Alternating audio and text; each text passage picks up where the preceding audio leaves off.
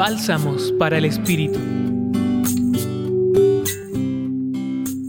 Con el Evangelio de hoy, Mateo 2, versículos del 1 al 12, donde se nos habla de la luz que nos conduce al Señor, tenemos varios mensajes e invitaciones para tener en cuenta en este día.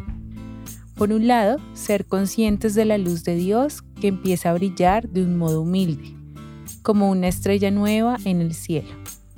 También sepamos que con Jesús lo más bello es también lo más humilde y que Él es el llamado de la belleza sin límites y de la humildad sin límites.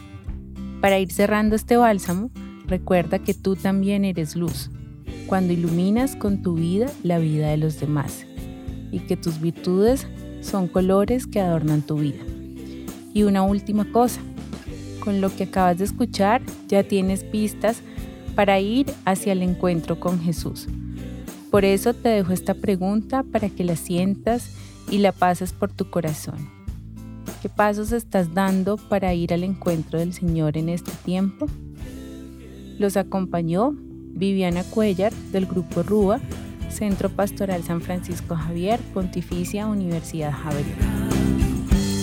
Escucha los bálsamos cada día entrando a la página web del Centro Pastoral y a javerianaestereo.com.